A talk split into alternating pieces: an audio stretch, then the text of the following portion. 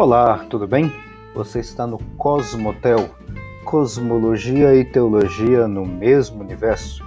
Seja muito bem-vindo.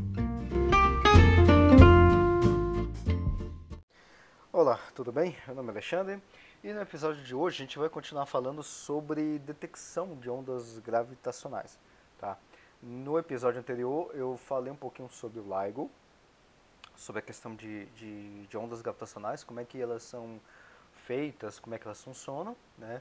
E aí eu, eu detalhei um pouco mais no funcionamento do LIGO do interferômetro, né? Eu falei sobre a questão do laser, da interferência ali, da divisão do feixe do laser, é, como é que acontece e tudo mais, tá? E agora, ah, nesse episódio, eu quero justamente continuar nesse ponto que eu estava falando no episódio anterior.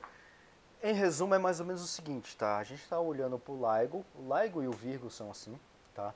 Então, ah, você tem um laser que sai de uma das cabines ali do LIGO. Tá? Na descrição aqui do, do, do, episódio você tem o site do LIGO e lá tem fotos dele, tudo direitinho, tem gráficos, você pode olhar e ver tudo isso em detalhes, tá? É, todas essas coisas que eu estou falando aqui por áudio. Então, o LIGO, ele, ele tem, são, o LIGO e o Virgo são braços de, são constituídos, cada observatório, né, tem dois nos Estados Unidos, em Hanford em uh, Livingston, se eu não me engano, se eu não estiver enganado o nome das cidades. Essas cidades nos Estados Unidos têm, têm uma distância de mais ou menos uns 4 mil quilômetros. Tá? E, e aí tem o, o Virgo, que também funciona de uma forma bastante semelhante lá na Itália. Tá? E aí eu falei até que, uh, que isso é bom até para a gente poder fazer triangulação, para saber exatamente qual objeto que uh, gerou as ondas gravitacionais que a gente detectou. Tá? Então isso é o funcionamento do... Esses são os aparelhos que nós temos, o LIGO e o Virgo. Futuramente, em, em, daqui a poucos anos, eu espero, né, uh, vai ter outros aparelhos também em funcionamento nesse estilo de interferometria, tá? que eu comecei a explicar no episódio anterior, que vai ser o... Eles estão construindo o LISA, L-I-S-A, que é um interferômetro parecido, semelhante ao LIGO, só que ele vai para o espaço. Então vai fazer uma triangulação do espaço. Vai ser um negócio muito interessante, tá? Muito interessante. E bom, mas como é que é o funcionamento então? Então eu comecei a mencionar no episódio anterior como é que é o funcionamento do interferômetro ou do como é que o LIGO Vigo funciona. Então, vamos lá. Relembrando então que eu vou avançar um pouco mais sobre isso. Você tem em cada um desses locais você tem é, dois braços de 4 km, tá? num formato em L, e aí bem no pontinho de conexão entre os dois, entre os dois braços, né, eles estão na perpendicular, bem no pontinho ali, você tem um laser que é disparado. Ele fica um pouquinho mais afastado, né? Dispara um laser, laser, laser igual esse laser que nós temos aqui, tá? Claro que ele é uma potência muito maior, né? Uh, então ele dispara um laser bem nessa junçãozinha desses dois braços. Aí lá na, e aí bem nessa junção, quando o laser chega lá, tem um espelho que ele vai dividir o feixe, o laser, em duas partes. E aí uma parte vai para um braço, a outra parte vai para o outro braço. Aí vai cada um dos lasers, vai lá para o finalzinho. Lá no finalzinho de cada um dos dois braços tem um espelho refletor completo, ou seja, o laser vai bater ali e vai ser refletido de volta. Então cada um dos braços tem isso, o laser vai lá, bate e volta. Volta para onde? Volta para o pontinho aonde eles foram divididos. Aí lá onde eles foram divididos, vai ter a junção dos dois lasers. E aí quando aí ele junta os dois lasers que foram divididos, junta novamente, e aí tem um detector lá para analisar as ondas, porque laser é onda, tá? É igual uma onda luminosa, tá? A luz ela é composta por fótons, mas também tem, um comporta tem comportamento ondulatório. E até eu expliquei essa questão de ondas, que é a mesma coisa, se você pegar aí qualquer livro de ensino médio do segundo, na minha época era segundo ano, né? É, sobre ondulatória, é, é, tudo aquilo ali é o que é aplicado aqui também, tá? Nada muda. Então você tem efeitos de reflexão, que é a luz sendo refletida por um espelho, e é literalmente isso, tá? Espelho igual esse espelho que a gente usa em casa para pentear o cabelo, espelho de banheiro. É a mesma coisa. Claro que o, o espelho do LIGO ele é, ele é um espelho muito mais é, preparado, ele tem, ele tem um preparo muito específico para aquilo ali, para aguentar o, a potência do laser e tudo mais. Tá? Então a gente tem efeito de reflexão, temos um efeito, de, um efeito que a gente chama de refração, né, que é bem na divisão do, do, do, feixe em duas partes, onde é que a gente tem refração. Se você for um usuário de óculos, vamos dizer assim, né, como eu, eu uso óculos, uh, você usa um óculos que tem lentes, tá? E é literalmente isso, tá? Ali você tem um efeito de refração nas lentes, que é para você, no caso, no meu caso, por, por exemplo, né, eu, as minhas vistas são um pouquinho embaçadas, né? E aí o que que acontece? Eu uso o óculos e o, a luz que vem de fora passa pelo, pelas lentes do óculos, tem ali as, a, a, a construção direitinho que o médico passou e o oculista fez direitinho, e aí quando a luz passa por essa lente, ela tem uma, uma modificaçãozinha ali para bater no meu olho, para a imagem que eu estou observando não ficar embaçada, mas ficar limpa. Isso é o que nós chamamos de refração. Refração, no caso, para lentes. E aqui também funciona perfeitamente no caso do LIGO. E tem um outro fenômeno que é o de interferência. Tá? Ah, e eu não, não usei esse exemplo, mas talvez agora fica um, um pouco mais fácil. Né? Da onde é que a gente tem interferência? Tem uns, um, uns... É como se fosse um óculos. É um negócio assim interessante de ver. Tá? É, um, é, é um óculos, como se fosse um óculos de papel, né? na realidade é uma lentezinha, né? é um polarizador. Né? Tem aí uma diferença de, polariza de polarização, mais, mas não vou entrar nesses detalhes. Que é mais ou menos o seguinte: você olha para uma figura Aí você olha para essa figura sem nada. Você não enxerga algumas coisas que tem ali. Aí quando você coloca esse óculos, você vê que tem um efeito ali de interferência. E aí com o óculos você enxerga coisas que você não estava vendo antes. Então seria mais ou menos essa ideia, tá? Um caso de interferência. Quer ver um outro caso de interferência interessante também? Né? Claro que é um pouco mais complexo aqui, do que isso que eu vou explicar de uma forma tão simples, tá? Mas ah, dá para você entender no seu dia a dia isso. Não sei se você já foi no cinema 3D. Eu fui uma vez, eu não gostei. Sinceramente, eu não gostei. Mas é uma questão de gosto, né? O que, que tem lá no cinema 3D? O cinema 3D é o seguinte: você tá lá olhando a tela normal. E aí você tá vendo as coisas assim meio embaçadas, né? Tá assim, tem uma certa distorção.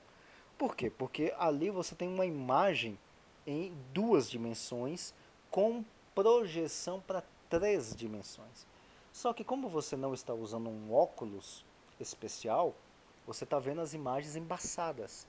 Aí quando você usa um óculos especial que nós chamamos de óculos 3D, aí você já observa como se fosse imagens em três dimensões. Como é que é uma imagem em três dimensões? É o nosso mundo aqui que a gente vive. Nosso mundo que a gente vive são de três dimensões.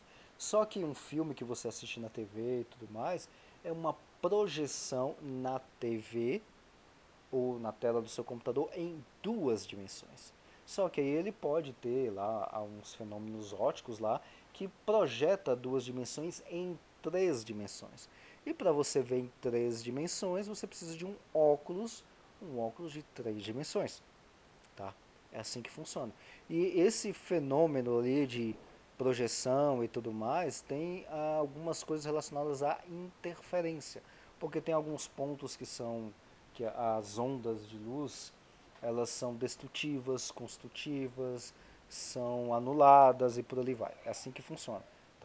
Vamos lá. Agora vamos aplicar tudo isso ao LIGO na detecção das ondas gravitacionais. Como é que isso funciona? Bom, você tem um LIGO então, esses quatro braços, vai um laser, é, vai um laser, divide em dois, vai cada um para um braço, bateu lá no finalzinho, no espelho, pegou, voltou, juntou aqui, quando chega bem na junção dos, dos dois braços, você tem a junção novamente dos, dos, dois, uh, uh, dos dois lasers em um só.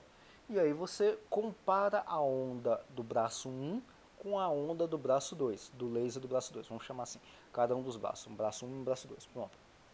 E aí quando você junta os dois, o que, que acontece? Bom, tá todo mundo fixo, tá? Os lasers estão fixos, os espelhos estão fixos, a luz que está indo e voltando, ela está voando no espaço, vamos dizer assim, né? Mas a, a princípio não tem nada atrapalhando ali. Então, nada está acontecendo. Então o que, que acontece? Então, o, o que, que você vai ver ali de junção dos dois feixes? O mesmo feixe que você emitiu anteriormente antes da divisão. Não tem diferença.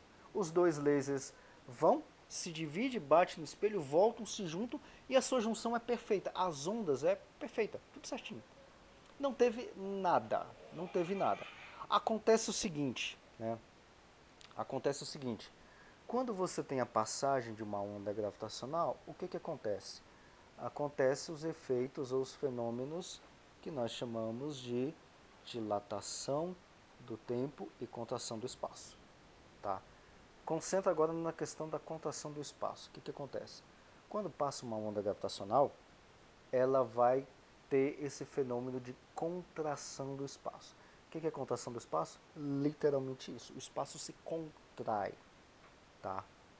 Então, no caso de uma onda gravitacional passando pelos aparelhos, o que, que tem? Você tem os braços, cada braço tem 4 km, eles vão encurtar e aumentar de tamanho.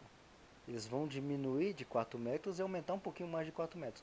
Cada um deles. Mas assim, só enquanto a onda gravitacional está passando. Passou ali no braço, deu uma contraída e deu uma dilatada, ou vice-versa, né? Passou no outro braço do mesmo jeito, contraiu ou dilatou o tamanho do braço. Só que assim, a onda gravitacional veio, passou, ele dá essa, como se fosse uma molinha, né? Ele diminui e aumenta, enquanto a onda passou, passou, acabou, não tem mais nada. Agora pensa o seguinte, você está medindo o. você está passando o laser nesses braços. Na passagem do laser nesses braços, se uh, o laser andar um pouquinho mais de, do que 4 km ou um pouquinho menos do que 4 km, o que, que acontece com a onda do laser? Ela é, você vê essa diferença na onda do laser. Ele, a, a onda vai ficar um pouquinho mais longa um pouquinho mais curta. E isso é detectável. A contração ou a dilatação da onda do laser. Eu consigo ver isso. Isso é. Por que, eu consigo ver isso? Por causa da velocidade da luz, que é muito alta. Eu estou falando de 4 km.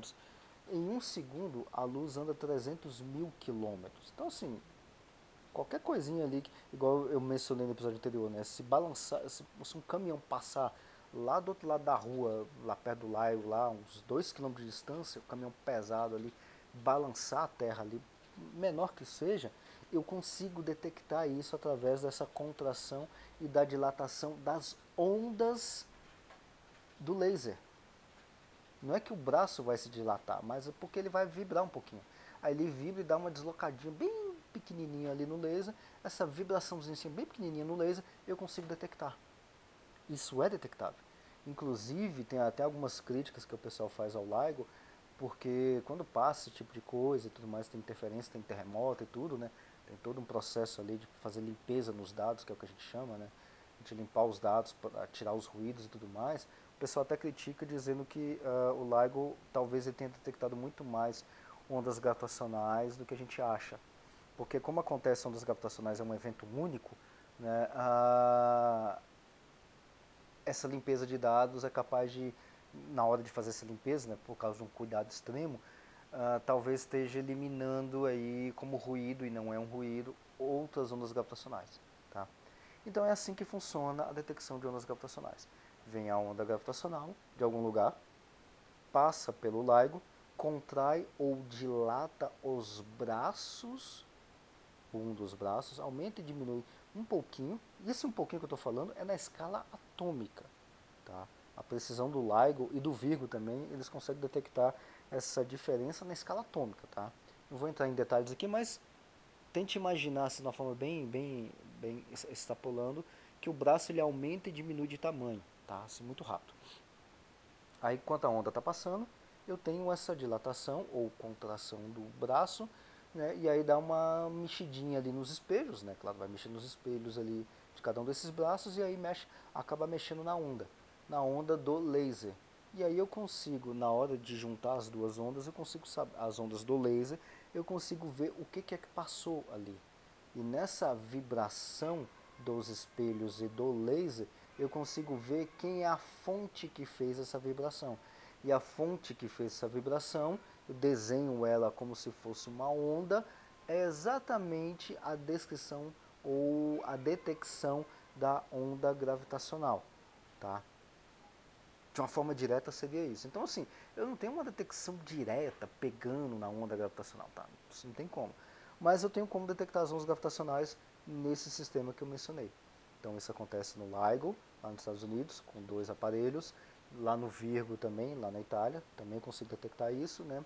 E agora, por último, quais são as fontes uh, de emissão de ondas gravitacionais? Porque agora eu consigo detectar, detectar as ondas gravitacionais, por essa forma que eu mencionei, e consigo também uh, até triangular, agora eu consigo triangular, né? As ondas gravitacionais, o objeto que emitiu as ondas gravitacionais, que são aquelas, eh, de novo, lembra lá do lençol, né? Aquelas ondinhas que você faz ali com a bola em cima da, da cama, né? Então tem aquelas curvinhas que você faz, que são as ondas de gravidade, ou ondas gravitacionais, tá? Quem é que emite essas ondas? Bom, lá no site do, do LIGO, tá, que está aqui na descrição, você vai ter ali diversas detecções. A primeira das detecções, inclusive, valeu o Nobel de Física para os, os físicos que projetaram o LIGO, tá? foram três, o Rainer, West, Weiss, Barry Barish e o Kip Thorne, tá? que eles é, projetaram, trabalharam no LIGO desde a década de 80 praticamente, para o LIGO funcionar do jeitinho que eu falei para você aqui agora. Tá? Tem algumas atualizações tecnológicas e tudo mais.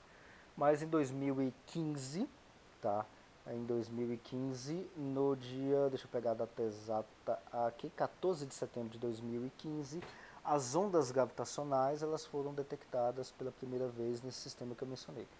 Ou seja, praticamente quase 100 anos depois da, da previsão que Einstein fez. Inclusive, na descrição aqui do episódio, tem um artigo original do Einstein. Tá? Aliás, não bem original, mas a, a tradução para o inglês não tem em português. Esse você pode ler, é um artigo técnico, tá? que é onde o Einstein faz, faz a, a previsão dessas ondas gravitacionais, tá? que são esses, essas oscilações de gravidade do espaço-tempo que viajam e tudo mais. Essa de 2015, que só foi anunciada, e eu lembro disso, foi, foi anunciada em fevereiro de 2016, eu não lembro agora a data exata, mas foi em 2016. Uh, essas ondas elas foram pela, pela colisão ou pela fusão de dois buracos negros. Dois buracos negros se fundiram e nessa fusão, né, a oscilação do espaço-tempo, ou seja, a oscilação da gravidade ao redor desses dois buracos negros, provocou ondas gravitacionais e essas ondas gravitacionais veio viajando. Veio viajando até que chegou aqui, em, até que chegou aqui na Terra em 2015. Tá? E o que, que acontece? Ah, eles conseguiram é, é, simular e ver direitinho o que, que foram essa, essa de 2015, né, como é que foi essa fusão dos buracos negros. Então eles viram que eles são buracos negros do tipo estelar, tem algumas dezenas de massas solares, eu não lembro agora dos valores exatos, mas aqui na, na, na, na descrição vai estar o trabalho todinho direitinho é, sobre isso, tá? E e aí, na fusão que teve, os dois buracos negros com algumas dezenas de massas solares se fundiram e aconteceu um negócio interessante. Na fusão, ah, agora achei aqui, um de 29 massas solares que se fundiu com outro de 36 massas solares. Então, dois buracos negros se fundiram, tem até uma figurazinha bonitinha que faz essa... Que, que demonstra isso, tá? É claro que é uma, uma concepção artística, né? Então fez a fusão de um buraco negro de 25 massas solares com outro de 36 massas solares. E se você somar a massa dos dois, e aí você teve fusão de dois buracos negros em um buraco negro. E se você somar 29 com 36, você vai achar 65. Ou seja, o buraco negro depois da fusão final teria que ter uma massa de 65 massas solares, porque assim, as coisas se conservam, massa se conserva. Então 29 mais 86, 65. Mas não. o buraco negro final não tinha 65 massas solares, ele tinha 62 massas solares. O que, que aconteceu com as outras três massas solares, que é, que é a diferença? Elas foram transformadas, a massa do buraco negro foi transformada, e aí é um negócio muito interessante de fazer pesquisa, não temos respostas ainda é, completas disso, é uma pesquisa de fronteira na física hoje, a transformação de três massas solares do buraco negro em ondas gravitacionais, que são as ondas gravitacionais que a gente detectou aqui em 14 de setembro de 2015. Tá? É isso que aconteceu. Porque a onda gravitacional é uma energia, vamos dizer assim. Tá? Igual a, a, a onda de água também é um transporte de energia, não é a água em si. Você tem uma onda, uma oscilação. Aqui também funciona a mesma coisa. Tá? E a gente detecta isso. Então foi isso que aconteceu em 2015, que foi anunciado em 2016, porque o pessoal ficou fazendo as, a, a, a pesquisa para saber se estava tudo certo, se era isso mesmo. Realmente um, é, uma onda gravitacional é e tal, confirmado tudo direitinho. E aí depois disso teve diversas outras uh, detecções. Eu estou olhando agora, nesse exato momento que eu estou olhando no LIGO, no site do LIGO, tem um, um novo catálogo de, da terceira rodada de observações. Tá? É um catálogo de fusões de objetos com geração de ondas gravitacionais. É um catálogo. E aí quando você abre o link, está bem na cara mesmo, tem, tem uma imagem de objetos massivos estelares é, do tipo estelares, né? Você tem uma infinidade de objetos que foram que tiveram uma contrapartida de ondas gravitacionais e essa contrapartida é por fusões desses objetos. Então nós temos aqui olhando o, olhando essa imagem, que é uma belíssima imagem inclusive, né? Você tem fusões de buracos negros, fusões de estrelas de nêutrons. Tá? Igual eu mencionei no episódio anterior, a estrela de nêutron é uma estrela formada por nêutrons. E aí você tem a fusão de estrelas de nêutrons. Aí quando você tem a fusão da estrela de nêutrons, você tem a, ela se fundindo para, ela pode se fundir para uma outra estrela de nêutron. Eu acho que não é o caso de nenhuma dessas aqui. Eu lembro que teve um caso, agora eu não lembro de cabeça. Acho que teve um caso só, ou foram dois casos, de fusão de estrelas de nêutrons e que gerou uma estrela de nêutrons mais massiva. Eu acho que teve um ou dois casos, que eu estou puxando de memória. Mas você pode ter fusões de estrelas de nêutrons e o produto final é um buraco negro.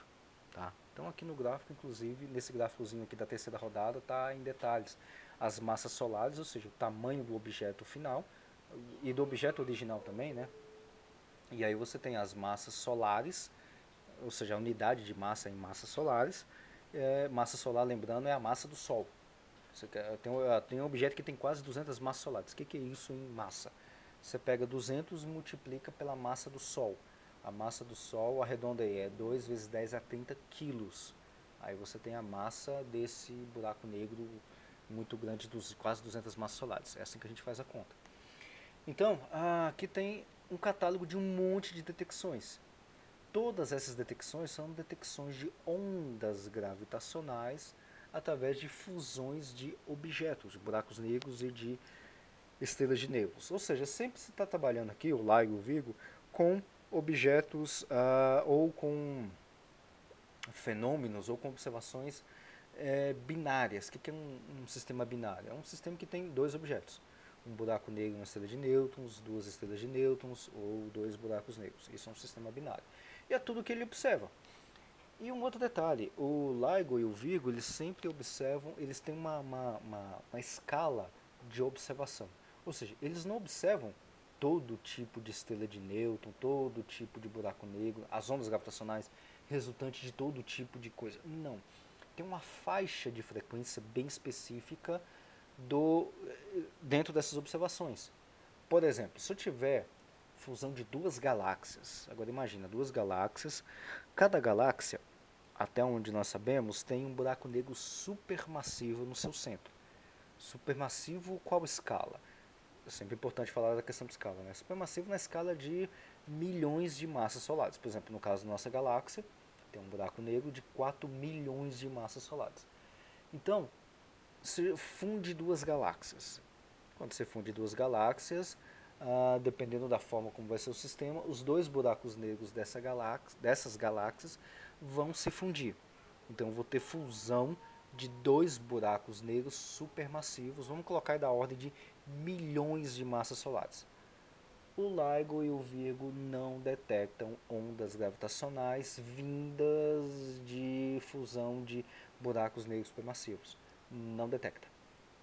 Eu não sei qual é o limite máximo dele, mas ah, pelo menos das, das observações que eu tenho visto aqui e desse quadrinho aqui, vai até, vamos arredondar para cima aí, até objetos com 200 massas solares.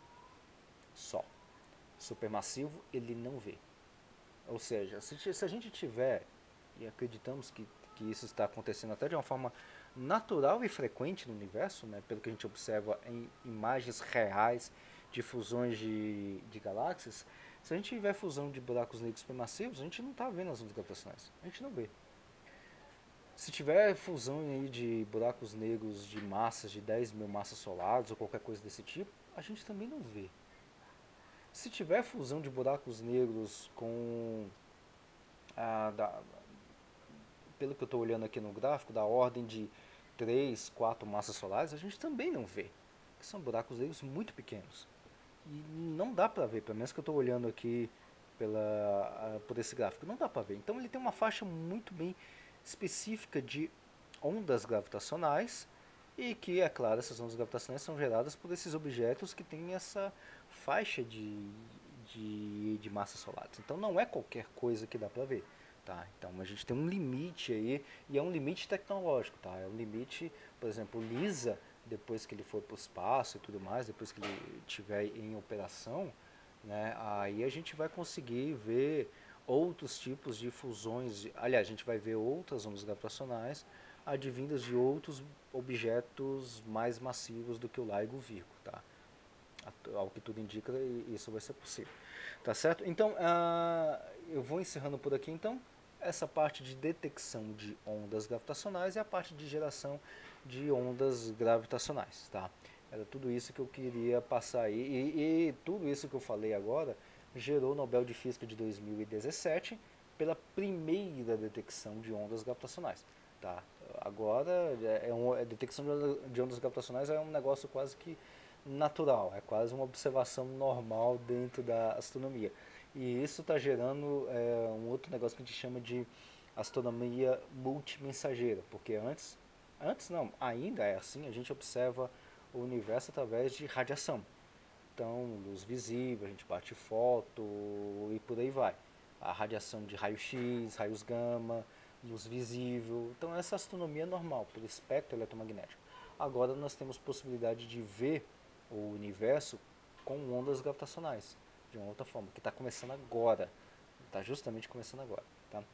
Então é isso. No próximo episódio a gente continua falando aí de outras coisas interessantes sobre buracos negros. Ainda tem muita coisa para falar de buracos negros também. Até a próxima.